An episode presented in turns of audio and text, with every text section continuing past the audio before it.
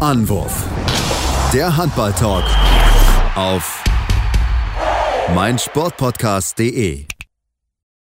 Hallo und herzlich willkommen zu einer neuen Folge Anwurf der Handball-Talk bei meinsportpodcast.de.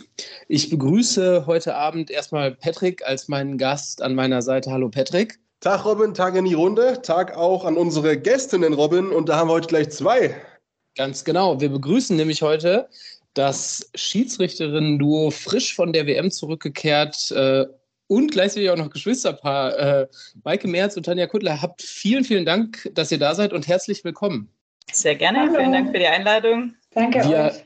Wir haben es gerade schon angesprochen. Ihr seid frisch zurückgekehrt von der Herren-WM aus Schweden und Polen und als allererste Frage, ich beginne mal mit dir, Maike, danach du gerne, Tanja. Ähm, erzählt uns doch einfach mal wirklich, wie eure Eindrücke waren. Wie waren für euch die letzten zweieinhalb, drei Wochen? Boah, ja, das ist schwer, schwer in einen Satz zu fassen. Ähm, es war natürlich Wahnsinn. Also es war eine super tolle Erfahrung. Ähm, angefangen eigentlich vom Testspiel Deutschland-Island, was wir gepfiffen haben, noch vor der WM, wo wir uns ja auch vorbereitet haben. Ähm, dann gingen die Vorbereitungstage los, wo wir mit allen Schiedsrichtern wirklich drei Tage zusammen waren, was für uns natürlich auch ein Highlight dargestellt hat, weil wir noch nicht alle persönlich kannten. Also ja, man, viele kennt man schon, aber so diese ganz top, top, top, top, top Schiedsrichter, die man dann persönlich kennenlernen dürfte, war für uns natürlich ein Riesen-Highlight. Ja, und dann ging es eigentlich los an die Standorte, wo man dann doch sehr verteilt war und auch ja nicht mehr so, nicht mehr alle dann getroffen hat später. Ähm, ja, die Einträge, also ich jetzt ganz generell oder wir werden wahrscheinlich über einzelne Sachen noch sprechen. Ich könnte jetzt natürlich eine halbe Stunde erzählen, aber vielleicht berichte, sag, sag doch vielleicht mal ähm, in dem Zuge, was deine Top 3 Eindrücke waren, deine Top 3 Highlights der letzten zweieinhalb, drei Wochen.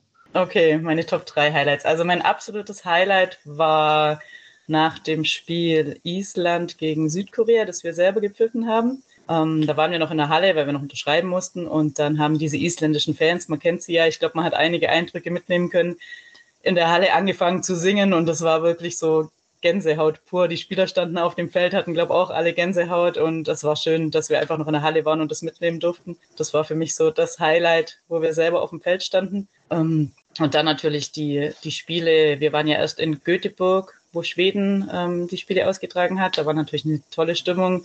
Dann waren wir in Malmö, wo Dänemark gespielt hat. Das war auch wie Heimmannschaft, weil Malmö ja direkt an, an Dänemark grenzt eigentlich. Ähm, das heißt, da waren ausverkaufte Hallen. Das war von der Stimmung einfach genial. Also wir haben da jedes Spiel mitgenommen, das wir mitnehmen konnten, auch als Zuschauer, auch wenn wir keinen Auftrag hatten. Und ja, Top 3 natürlich unsere eigenen Spiele. Also jedes einzelne davon war ein Highlight und war einfach schön dabei sein zu dürfen und wirklich auch aktiv auf dem Feld stehen zu dürfen. Tanja, ich nehme mal an, dass äh, deine, deine Top 3 vielleicht relativ deckungsgleich sind, zumindest ja, die eigenen Spiele tauchen da drin auf. Ja, auf jeden Fall. Also ich kann das, was Maike sagt, nur bestärken. Ähm, vielleicht generell. Also diese WM war für uns so unter der sportlichen Überschrift äh, dabei sein ist alles. Ähm, wir haben uns sportlich überhaupt keinen Druck gemacht was einfach zur Abwechslung auch mal schön war. Natürlich wollten wir einen guten Job machen, aber wir wussten, wir müssen nicht, äh, wir haben keinen Anspruch, irgendein Finale zu pfeifen. Wir können einfach ähm, das Event genießen und das haben wir bestmöglich auch gemacht. Also wir haben wirklich alles mitgenommen, was wir mitnehmen konnten, haben so viele Eindrücke gesammelt, wie es irgendwie ging und hatten echt eine gute Zeit. Ich würde gerne noch ein Stückchen weiter im Vorfeld anfangen. Äh, und zwar eigentlich ab dem Zeitpunkt, wo ihr es erfahren habt. Jetzt habt ihr die ganzen Eindrücke gesammelt und ihr sitzt hier und strahlt in die Bildschirmkameras. Das ist mega toll, es ist halt vorbei. Wo war der Punkt, wann ihr das erfahren habt, das erste Mal? Und ich frage es mal ein bisschen phrasig, habt ihr es direkt auch glauben können? Ja, das das kam für uns tatsächlich recht überraschend. Also wir hatten es so nicht auf der Agenda. Ähm, die Nominierung kam total unromantisch per E-Mail, unspektakulär. Also, ähm, aber man freut sich eigentlich, wenn von der E-Mail-Adresse eine E-Mail kommt, freut man sich immer, weil bisher war es immer was Gutes, ähm, steckte immer eine tolle Nominierung dahinter. Ähm, und so war es auch da. Ähm, in der Vergangenheit haben wir mit so Nominierungen doch eher mal gerechnet und haben drauf gehofft. Ähm, die kam jetzt wirklich äh, ja, sehr erfreulich. ja, Maike, was für dich äh, aufregender? nee, die Nominierung an sich war, wie Tanja gesagt hat, recht unspektakulär. Natürlich freut man sich riesig, aber es war dann auch irgendwo kurz vor der EM damals und da lag der Fokus schon so sehr auf der EM, ähm, dass es erstmal irgendwo noch hinten anstand. Also ja, wir haben uns gefreut, aber wir haben uns in dem Moment ähm, auf die Frauen-Europameisterschaft vorbereitet und daher kam das dann erst auch wirklich danach. Und ich habe es fast schon wieder verdrängt, ähm, was das Thema noch ähm, ja, ungreifbarer am Anfang gemacht hat. Es gab ähm, im allerersten Schritt eine sogenannte Longlist, auf der standen ja. noch deutlich mehr Schiedsrichtergespanne drauf, als nachher am Ende zur WM gefahren sind. Das heißt, wir waren uns da lang nicht sicher, ob wir einfach ja, ein hübscher Platz auf der Liste äh, sind oder ob wir wirklich eine realistische Chance haben, hinzufahren. Drum, wir wollten uns da auch im ersten Moment überhaupt nicht drüber freuen. Gesagt, Stimmt, hatte ich, auch, hatte ich auch schon wieder vergessen. Ja, ja, das war eigentlich keine schöne Zeit, äh, zu zittern und zu hoffen, ob es klappt. Am Ende, am Ende hat es zum Glück geklappt, so äh, dass ihr damit das erste, das erste weibliche Schiedsrichtergespann bei einer Herren-WM aus Deutschland wart, sage ich mal. Ähm, in dem Zuge ist kurz vor der WM, beziehungsweise zu Beginn der WM, gab es vollkommen unnötige und ja, einfach über way over the top Kritik von Christian Schwarzer, der gesagt hat, äh, ja, dass er, dass, dass er das nicht für nötig erachtet, was auch immer. Ich möchte diese Kritik gar nicht wiederholen, weil sie meiner Meinung nach einfach an den Haaren herbeigezogen ist. Ich möchte aber von euch wissen, wie ihr das mitbekommen habt, wie ihr damit umgegangen seid und wie ihr vielleicht auch generell damit umgeht, wenn äh, diese Kritik aufkommt, hm, was sollen denn Frauen hier im Männerhandball? Ja, also ich glaube, diese Kritik an sich hat uns erstmal nicht, nicht wahnsinnig getroffen. Ähm, es ist eine Meinung von einem Einzelnen, die darf er auch haben. Ähm, was für uns so ein bisschen, ich will nicht sagen Problem war, aber es, es hat uns einfach in der Zeit sehr in den Fokus gestellt. Und ähm, es war, die WM war schon am Laufen. Wir wollten eigentlich, unser Ziel war, einigermaßen unauffällig durchzufahren, ähm, unsere Spiele gut zu machen und eben nicht aufzufallen. Und wenn man dann so sehr in die Medien gerät, ähm, ja, ist das eben genau das Gegenteil. Das heißt, für uns hat sich der Druck dadurch nochmal deutlich erhöht, weil wir einfach noch mehr im Fokus waren, weil jeder gefühlt auch so ein bisschen auf die Fehler dann gewartet hat ähm, ja, das war für uns so ein bisschen die negative Seite, wobei wir wahnsinnig viel gelernt haben dadurch. Also es gehört halt auch dazu und dieser mediale Druck ähm, macht einen dann doch noch, auch noch mal stärker. Ich glaube, ja, wir sind mal nicht schwächer aus der ganzen Geschichte rausgegangen. Es ist auch, wenn, wenn, wenn man eure Namen eingibt bei Google, dann wird man ja wirklich äh, bombardiert mit Schlagzeilen und es ist eben, also es ist Sportgeschichte einfach, nichts Geringeres als das, als deutsche Sportgeschichte. Ich kann mich an eine Pressekonferenz erinnern, wo ich beim SCD HFK Leipzig zu Besuch war. Das war vom Flensburg-Spiel im Dezember. Und da hat ein Pressekollege den äh, Geschäftsführer gefragt, Carsten Günther aus Leipzig, wie er eben das Ganze einschätzt. Ne? Und wie er das findet, in Anführungszeichen, dass eben auch zwei Frauen jetzt bei der Männer-WM pfeifen. Und er hat was gesagt, was auch mein erster Impuls war, das ist doch eigentlich vollkommen egal. Die bringen brutale Leistungen in der HBL und ob das dann Männer sind oder Frauen sind, ist, ist eigentlich komplett Wurst. Ähm, warum reden wir überhaupt noch drüber? Auf der anderen Seite ist es ja aber auch so, dass ihr natürlich auch eine extreme Vorbildfunktion einfach damit habt. Vielleicht auch für viele andere Schiedsrichterinnen, für junge Mädels, äh, auch für, für Handballerinnen, sage ich mal, die sich überlegen, gehe ich in dem Sport den nächsten Schritt, den konsequenten Schritt, vielleicht auf eine Sportschule oder so. Wie balanciert ihr das aus? Also sagt ihr, ey, wir wollen gar nicht drüber sprechen, weil wir bringen einfach unsere Leistung, egal was für ein Geschlecht wir haben? Oder ist es auch schon wichtig, dass wir sagen, wir sind eben Schiedsrichterinnen, um auch eben diese Vorbildfunktion nach außen zu tragen? Ja, ich glaube zu sagen, wir wollen nicht drüber sprechen, wir wollen gleich behandelt äh, werden und gleich gesehen werden, ist zu einfach gesagt. Ähm, es ist halt nun mal einfach so, dass es Unterschiede gibt zwischen Männern und Frauen wenn wir einfach schon das Thema Schwangerschaft ansprechen. Äh, viele Mädels im Sport, gerade äh, als Schiedsrichterin, wussten nicht, wie läuft es, wenn eine Schiedsrichterin schwanger wird. Äh, Habe ich danach wieder eine Möglichkeit, auf dem gleichen Leistungsniveau weiterzumachen? Ähm, ermöglicht der Verband mir das? Äh, Kriege ich sportlich wieder hin? Ähm, kann ich die Anforderungen wieder erfüllen? Und da braucht es halt eine Frau, die das Ganze mal äh, vorleben muss und vormachen muss, ob das funktioniert oder nicht. Da können die Männer an der Stelle nicht helfen. Ähm, von daher nehmen wir die Rolle auch gern wahr. Also uns ist immer ganz wichtig, war schon die ganze Karriere immer ähm, ja ein Ziel von uns oder war uns schon immer eben wichtig, äh, dass wir nicht nur Gleichberechtigung bekommen, sondern dass, oder ja, nicht die gleichen Rechte bekommen, sondern auch die gleichen Pflichten. Also wir können nichts weniger leiden, als wenn Frauen ähm, gleiche Rechte bekommen, aber am, an der anderen Stelle nicht die gleichen Zielsetzungen erfüllen müssen. Und ähm, da sind wir im DHB mittlerweile einfach so, dass es keine Unterschiede mehr gibt. Ähm, und da sind wir ganz froh. Ähm, aber diese Vorbildsrolle als Frau für andere Frauen, die nehmen wir gern ein. Und ich glaube, es ist auch wichtig, dass wir darüber noch sprechen. Und das Thema Schwangerschaft ja auch angesprochen, sage ich mal, äh, in zahlreichen Interviews schon vorher. Und das ist ja auch eine Sache, die, ich habe es vor allem im Fußball auch mitbekommen im letzten Jahr, dass es da eben immer noch, äh, je nach Nation natürlich auch extreme Unterschiede gibt, teilweise auch in der Unterstützung. Ihr ja aber gesagt habt, wenn ich es richtig im Kopf habe und auch hier richtig, glaube ich, noch irgendwo auch äh, im Browser-Tab irgendwo rumliegt, äh, dass das beim deutschen Handball ja wirklich super funktioniert hat eigentlich. Ja, das ist so. Also es hat, ähm, wir waren am Anfang natürlich unsicher. Wir sind auf die Verantwortlichen zugegangen, haben im Vorfeld wirklich gesprochen, gesagt, wie sieht es denn aus? Ähm, können wir dann wieder zurückkommen? Ähm, und das war dann überhaupt kein Problem. Also wir wurden von Anfang an unterstützt. Ähm, es ist ja im Prinzip auch nicht viel anders, wie wenn ein, ein männliches Gespann mal verletzt ausfällt. Da gibt es auch mal Phasen, wo man mal ein halbes Jahr ausfällt und dann trotzdem wieder einsteigen kann. Und da würden wir super unterstützt. Also da gab es wirklich gar nichts. Und dass wir nun mal ausfallen, das liegt, ja, das kann keiner ändern. Da können auch die Männer nichts dafür. Ähm, damit müssen wir leben und das Beste draus machen. Und das ist einfach schön, dass man dann doch auf dem Niveau wirklich wieder einsteigen kann und nicht sich wieder von unten hochkämpfen muss. Wenn wir jetzt mal an junge, junge Mädchen denken, die vielleicht selber Handball spielen, aber auch schon als Schiedsrichterinnen aktiv sind, welchen, welchen Tipp, welchen Rat würdet ihr, äh, würdet ihr denen geben ähm, im Laufe ihrer Karriere, um dann so eine ja, großartige Karriere hinzulegen, wie ihr es bis jetzt gemacht habt?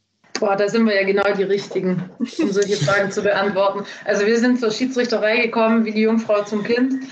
Ähm, wir hatten nie äh, vor, äh, eine große Schiedsrichterkarriere am Tag zu legen. Und ja, vielleicht ist das auch der, der gute Tipp, den wir geben können. Ähm, wenn man Spaß an der Sache findet, ähm, hilft es immer, wenn man sich keinen allzu großen Druck macht, zwar mit Begeisterung dran bleibt ähm, und dann einfach Schritt für Schritt geht. Nicht äh, ganz oben sich die Ziele setzt und sagt, ich möchte unbedingt mal äh, in der Bundesliga pfeifen, alles andere wäre eine Enttäuschung für mich, sondern einfach Stufe für Stufe zu nehmen und immer Spaß an dem zu haben, was man aktuell macht. Natürlich mit ambitionierten Zielen.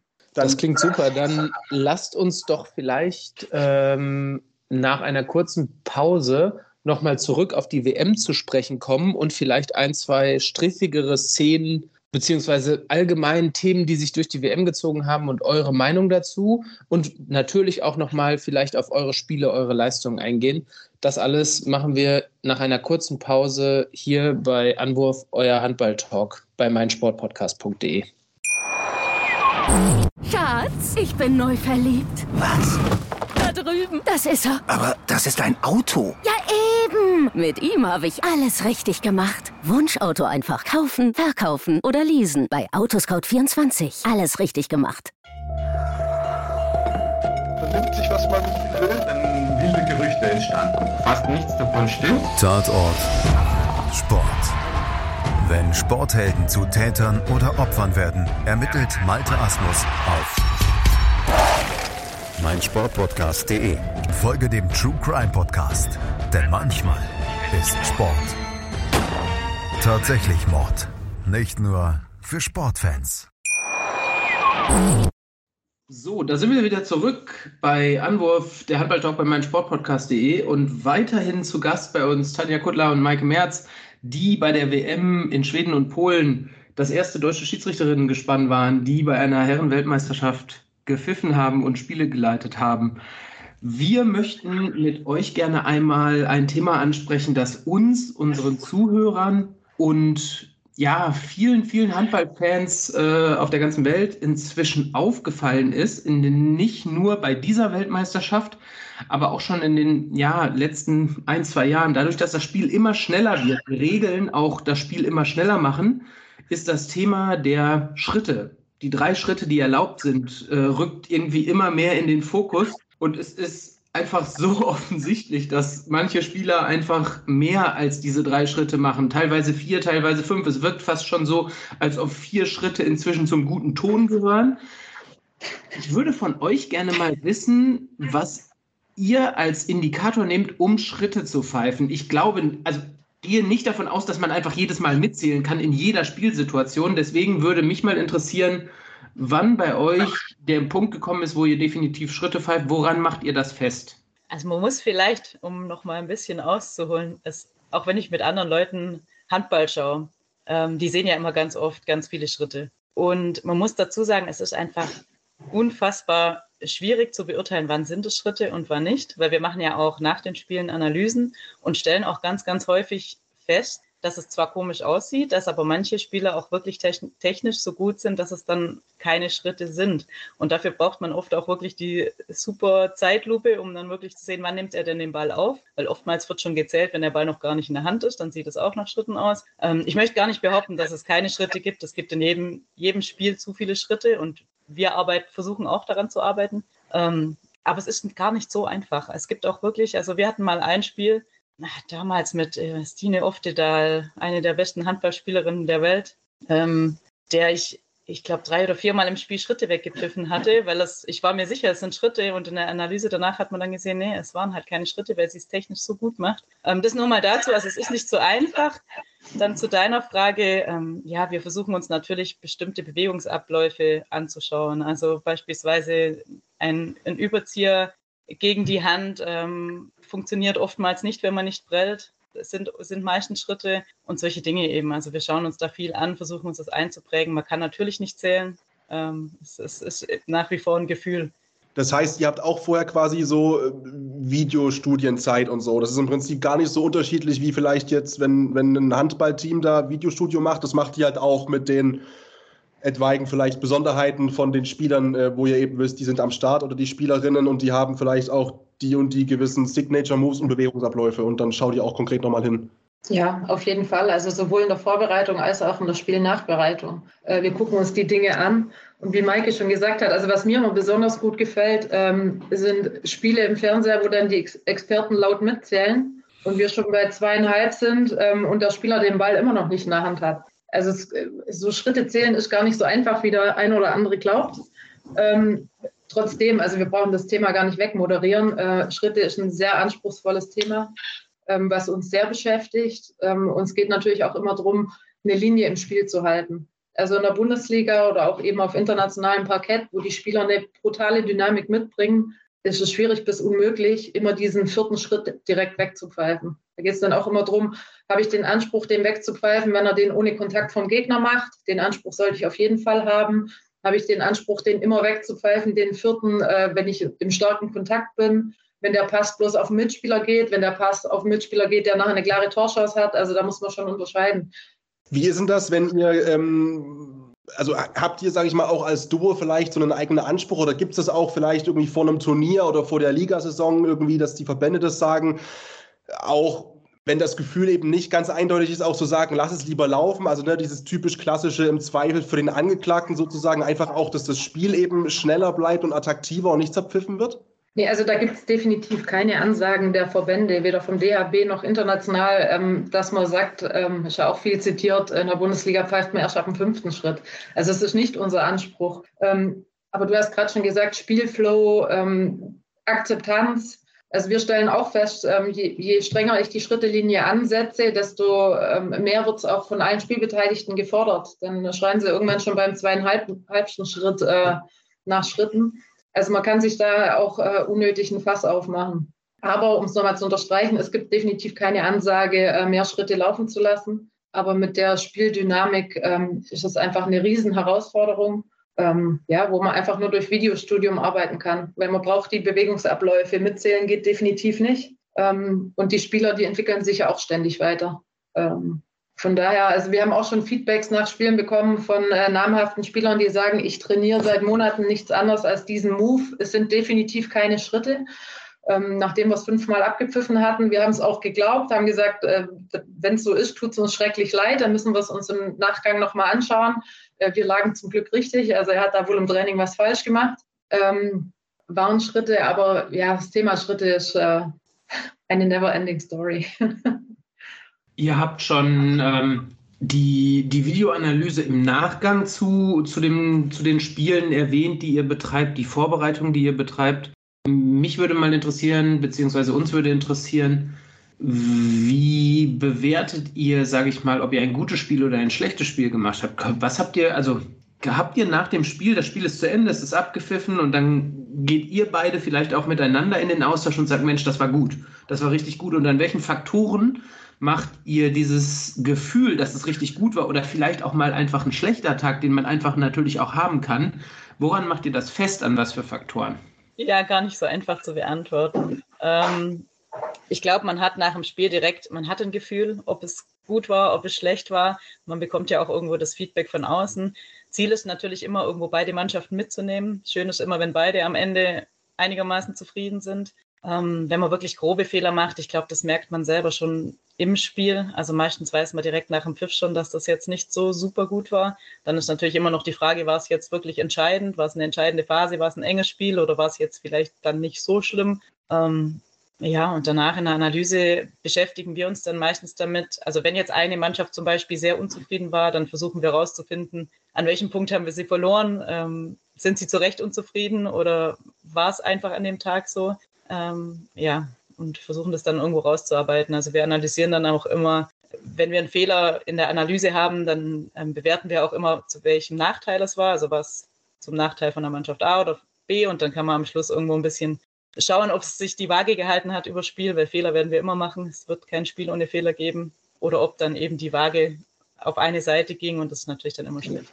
Jetzt kann ich natürlich, sage ich mal, ich, ich schaue mir, schau mir Spiele auf Top-Niveau an, aber auch, sage ich mal, bei mir selber, wenn ich als Amateurhandballer spiele, sehe ich, ich habe, keine Ahnung, so und so viele Tore geworfen, ich habe so und so viele Assists gegeben. Das war von mir ein sehr gutes Spiel. Ähm, und ich kann mich an diese Spiele, sage ich mal, erinnern, die so sehr gut waren. Habt ihr Spiele, wo ihr, wo ihr euch dran erinnert, wo ihr denkt, boah, das war ein richtig gutes Spiel von uns beiden? Oder vielleicht auch, boah, das war eher so ein Spiel, das war nicht so gut von uns beiden? Also habt ihr so Highlight-Spiele im Kopf, die jetzt nicht vielleicht bei der WM, weil ne, es war erstmalig, sondern wirklich die rein leistungsbezogen euch im Kopf geblieben sind? Es ist eigentlich schade, es ist wie immer im Leben, ähm, man behält die negativen Sachen doch äh, mehr im Kopf.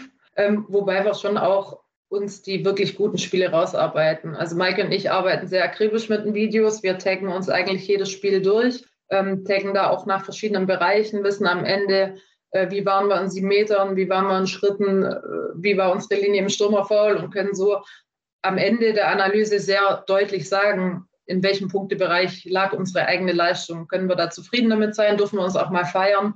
Oder sollten wir einfach nochmal äh, ja, unsere Hausaufgaben besser machen.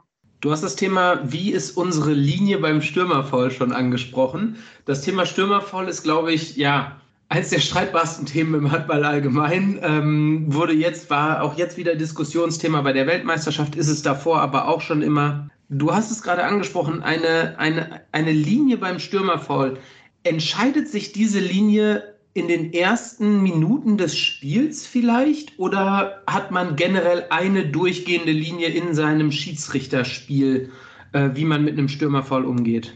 Also ich glaube, ähm, Tanja und ich haben definitiv ein, ein, gewisses Verständnis von Stürmerfall. Also wir, wenn wir Videos anschauen, dann haben wir eigentlich meistens die gleiche Meinung, was, was es angeht, ähm, ist es ein Stürmerfall oder nicht. Weil es ist doch oft so, wenn man dann auch in, einem, in einer großen Gruppe Stürmerfall oder sieben Meter beispielsweise diskutiert, gibt es oft sehr unterschiedliche Meinungen, das muss man schon ehrlich sagen. Tanja und ich haben da eine ganz klare Meinung dazu, aber es ist schon auch immer spielabhängig. Also es kommt auch immer ein bisschen aufs Spiel an. Wenn ich jetzt einfach auf der einen Seite gerade einen, einen Stummerfall gepfiffen habe und auf der anderen Seite ist dann eine ähnliche Situation, die vielleicht nicht tausendprozentig Stummerfall ist, aber vielleicht zu 80 Prozent, dann muss ich die auf jeden Fall auch pfeifen. Und also von dem her hängt es schon auch ein bisschen vom Spiel ab. Und natürlich, wie setze ich die Linie am Anfang, vor allem am Kreis auch. Kreisläufe sind da ja oft ein Thema am Anfang. Wie bestrafe ich das Halten am Trikot oder mit dem Arm arbeiten? Das war ja auch bei der WM ein großes Thema. Ähm, ja, und so versucht man durchs Spiel zu kommen. Aber es, es ist von Spiel zu Spiel schon ein bisschen anders, muss man schon zugeben. Könnt ihr uns einmal, könnt ihr uns einmal sagen, hm, was für euch die Was sind für euch die klaren Anhaltspunkte, okay, dass ihr sagt, okay, das war jetzt ein Stürmerfoul, ich pfeife das? Also entscheidend ist ja auf jeden Fall immer, wer den Raum zuerst eingenommen hat. Also im Laufen oder Anspringen kann ich, kann ich keinen Stürmerfall rausholen. Also ich muss definitiv erst den Raum eingenommen haben. Ob ich dann zu 100 Prozent frontal auf den anderen draufknalle oder eben nicht ähm, zu 100 Prozent, da kommt es dann auf die Themen an, die Maike genannt hat. Brauche ich das Stürmerfoul gerade für meine Spiellinie oder nicht? Ich denke, worauf ihr raus wollt, dieses Thema Stürmerfoul ähm, bei der WM, da geht es immer darum, ähm, wie behandelt das Schiedsrichterwesen Trends die sich aus dem Sport ergeben. Also es ist nicht so, dass sich da irgendjemand überlegt, Mensch, was schreiben wir uns diese WM auf die Fahne und äh, was stellen wir den Mannschaften diese WM für eine Herausforderung, sondern ähm, die IHF schaut sich schon ganz genau an, welche Trends entwickeln sich in der Sportart. Und ähm, die letzten Jahre hat sich einfach der Trend entwickelt, dass die Mannschaften immer mehr das Gefühl haben, den Schiedsrichtern beim Stummerfall helfen zu müssen. Ähm, das heißt, ähm, dass die Spieler sehr, sehr deutlich anzeigen, wann es denn wohl ein Stummerfoul sein sollte. Und wenn dieses klassische Anrennen passiert oder sogar teilweise Kontakte von, von, der Seite oder ganz von hinten passieren und sich der Abwehrspieler eben hinlegt. Ähm, und diese Themen wollte man bewusst bei dieser WM einfach rausnehmen. Schatz, ich bin neu verliebt. Was? Drüben. Das ist er. Aber das ist ein Auto. Ja, eben. Mit ihm habe ich alles richtig gemacht. Wunschauto einfach kaufen, verkaufen oder leasen. Bei Autoscout24. Alles richtig gemacht. Jetzt hast du schon neue Trends angesprochen und da würde ich auch gleich direkt zum nächsten kommen, der ja auch, sage ich mal, zum Beispiel bei dem Stürmerfoul eine Rolle spielen könnte. Und zwar ist es das Thema äh, Technologisierung.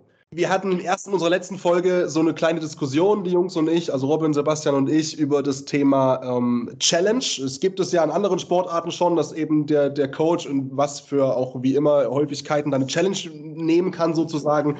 Beim Fußball wird drüber gesprochen und diskutiert. Beim Handball ist es jetzt so, dass man ja zumindest so die grundlegenden Regularien schaffen möchte, um eben sowas im Regelwerk zu fixieren, dass man sagt, die Trainer können eingreifen ähm, in eine in eine Entscheidung, wenn die jetzt vielleicht nicht zufriedenstellend ist aus deren Sicht. Wie seht ihr das denn als äh, Schiedsrichterinnen? Ist das eine Sache, die ihr da begrüßt? Ist das eine Sache, die, ich würde vielleicht ein bisschen an der Autorität sägt auf dem Platz, dass man da eine Entscheidung direkt anzweifeln kann als Trainer. Wie findet ihr das? Also das Thema Autorität halte ich überhaupt nicht fürs äh, Ausschlaggebende an der Stelle. Also es wäre jetzt mein allerletztes Problem.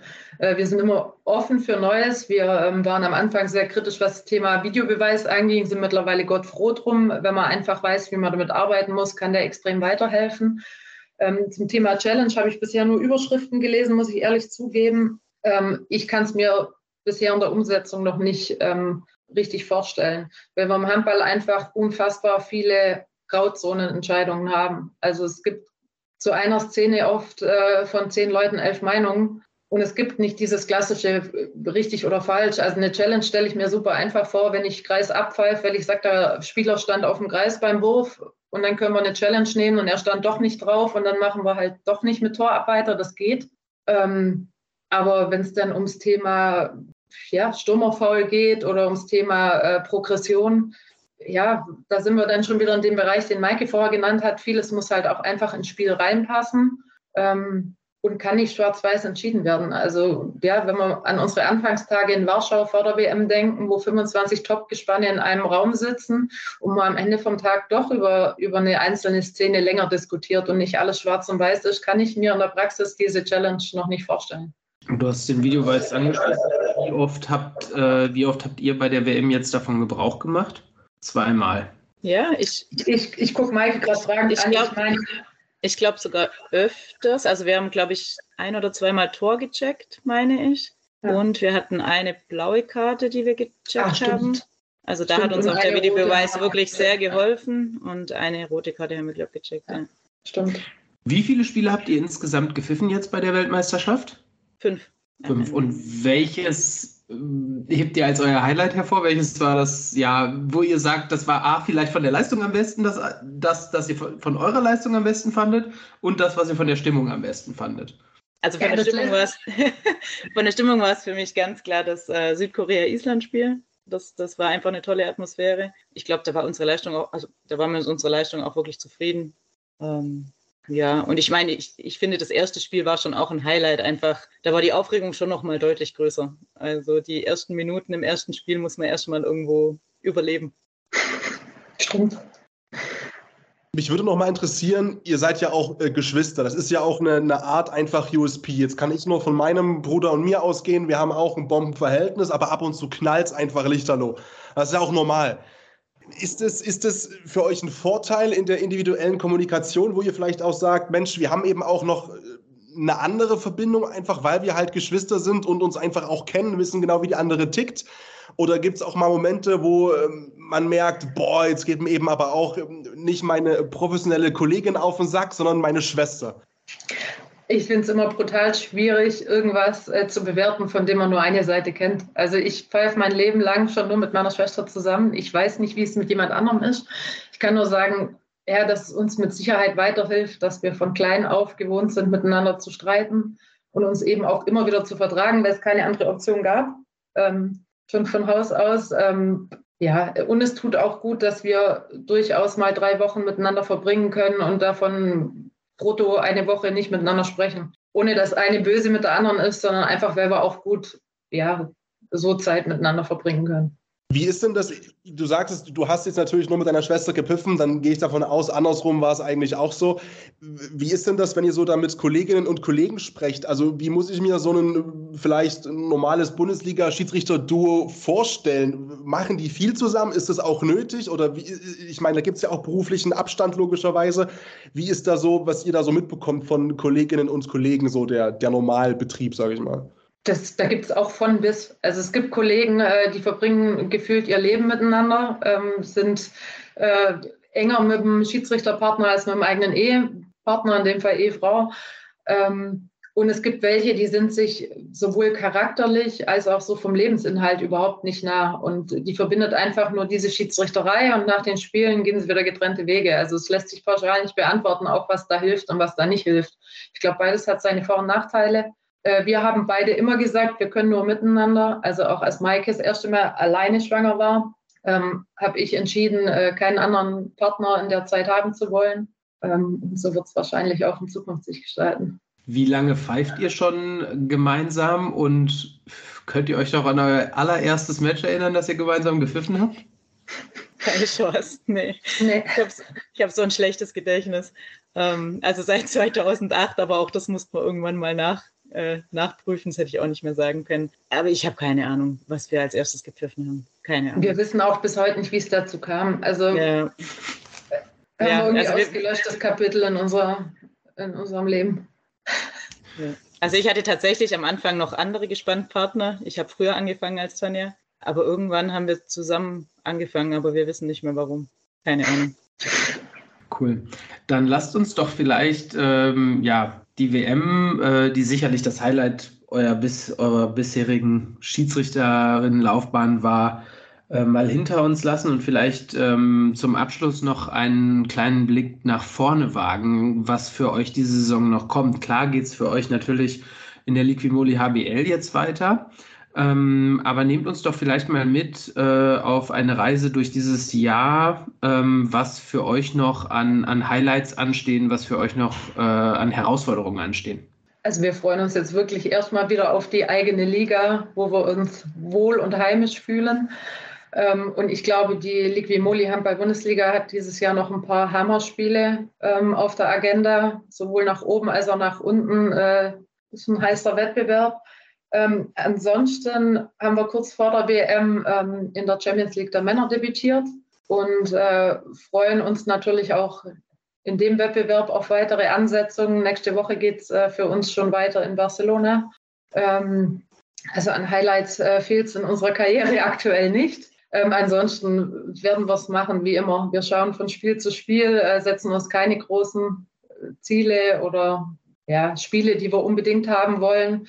Ähm, ja, natürlich können wir nicht, äh, können wir nicht wegdiskutieren, dass es äh, ein Ziel von uns sein sollte, dass wir zur Frauen-WM äh, im Dezember uns äh, für die oder dass wir uns einfach empfehlen. Das sollte schon unser Ziel sein. Ja, ich habe nur drauf gewartet. Ich fand den Satz wunderschön. Wir schauen von Spiel zu Spiel. Dann habe ich ihn heute auch schon gehört, ohne nochmal dann später Fußball gucken zu müssen. Äh, schön.